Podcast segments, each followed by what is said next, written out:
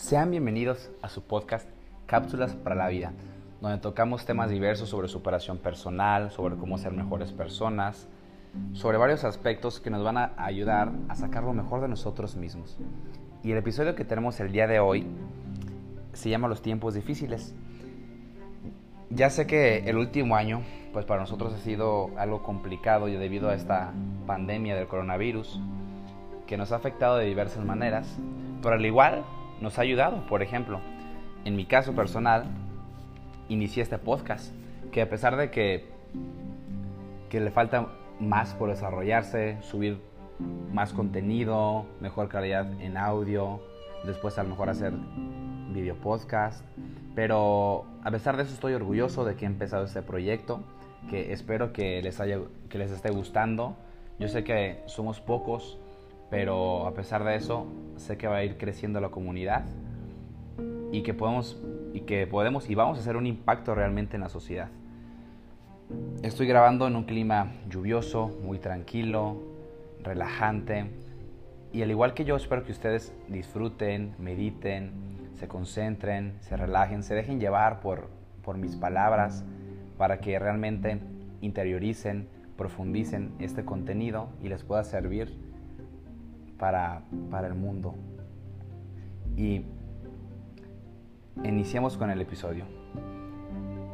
Es en la adversidad donde el hombre forja el carácter, donde las personas muestran de qué están hechas verdaderamente y donde los talentos ocultos salen a la luz. El oro se forja en el crisol. Ningún mar en calma hizo experto a un marinero. Para que un diamante esté en su estado de pleno de pulcritud, antes debe pasar por varios procesos de purificación.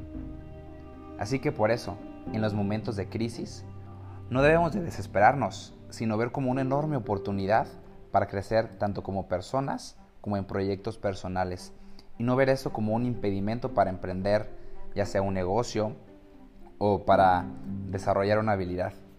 En los tiempos difíciles, en los tiempos de crisis, por ejemplo, o en las guerras, es donde se han desarrollado áreas de la ciencia, tales como la medicina, la química, las matemáticas aplicadas y muchas otras cosas importantes, por ejemplo el Internet, que se ha extendido ya prácticamente en todo el mundo y que es, que es algo súper vital, es fundamental en nuestro día a día. Para ponernos en contexto, les mencionaré algunas empresas que en tiempos de crisis se han fundado y que se conservan hasta nuestros días. Iniciaremos este conteo con la famosa empresa FedEx.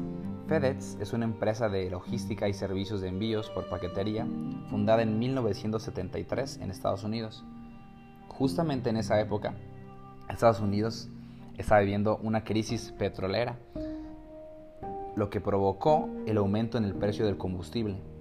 Obviamente, al ser FedEx una empresa de transporte, afectó de una manera negativa en sus inicios, pero a pesar de eso no se rindieron y siguen adelante hoy en día. Y a pesar de todos los obstáculos, todas las trabas que tuvieron justamente al inicio de su fundación, no le importó a su fundador para seguir adelante y desarrollar su empresa y crecerla hasta hoy en día.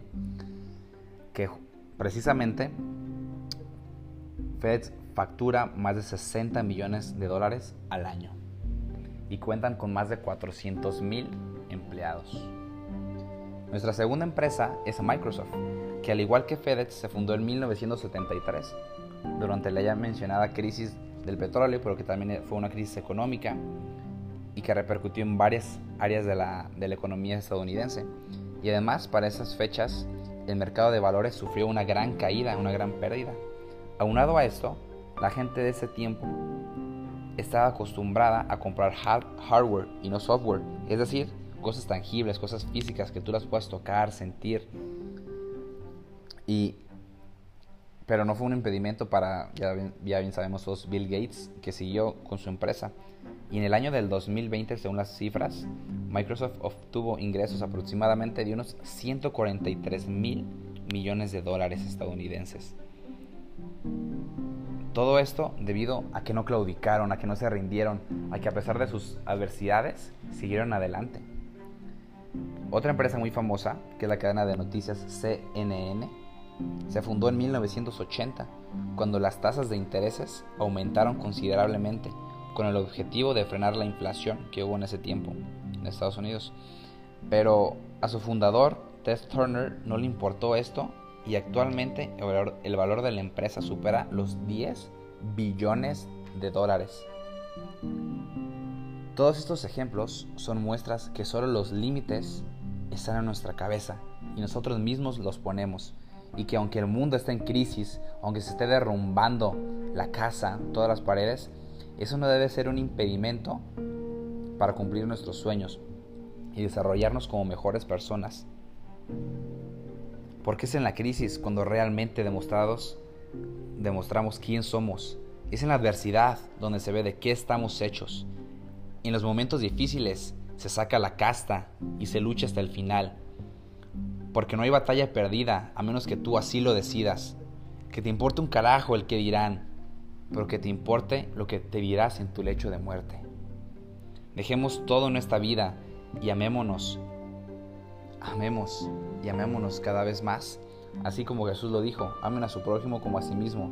Es una invitación de no claudicar, no rendir, ser perseverante, ser constante. Si tienes un objetivo, cumplirlo día a día.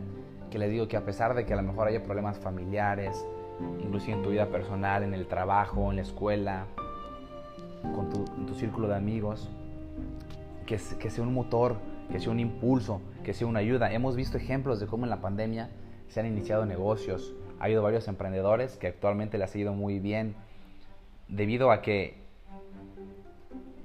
a que no se rindieron y que vieron el otro lado. Porque podemos ver la crisis como crisis, de hecho significa es una oportunidad. Es talento más, talento más oportunidad, vas a generar algo que es la riqueza. Y más que una riqueza económica, monetaria, que también es muy buena, válida, una riqueza de talentos, de valores, de algo que te forje como persona. Entonces, como lo repito, podemos ver la crisis de dos maneras. O una, como un tiempo de que no, pues no voy a hacer nada, me voy a quedar de brazos cruzados.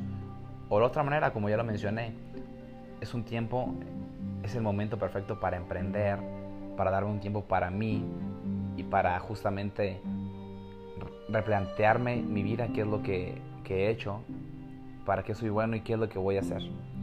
Bueno, pues esto sería el episodio de hoy. Les quiero dar muchas gracias por las personas que me escuchan. Yo sé que somos pocos, pero a pesar de eso estoy contento con, con este avance que he tenido con ese proyecto, que lo hago con el fin de ayudar, con el fin de pues de hacer una mejor sociedad, aportando mi granito de arena, haciendo eso aunque sea mi metro cuadrado, siendo una mejor persona, siendo una mejor versión conmigo mismo. Así que todos estamos invitados a eso, a sonreír a la gente que está en la calle, porque muchas veces hace falta solo un hola, un adiós, un Dios te bendiga, para que le alegres el día a una persona. Ya habíamos comentado en el episodio anterior de los pequeños detalles, que es de suma importancia que los tengamos en cuenta, que no nos cuestan prácticamente nada, pero que hacen muy felices a las personas que nos rodean. Gracias, si les gustó, compartan este episodio, denle me gusta y ayúdenme a platicarle a más personas sobre este contenido, que nos, que nos apoyen para crecer esta comunidad.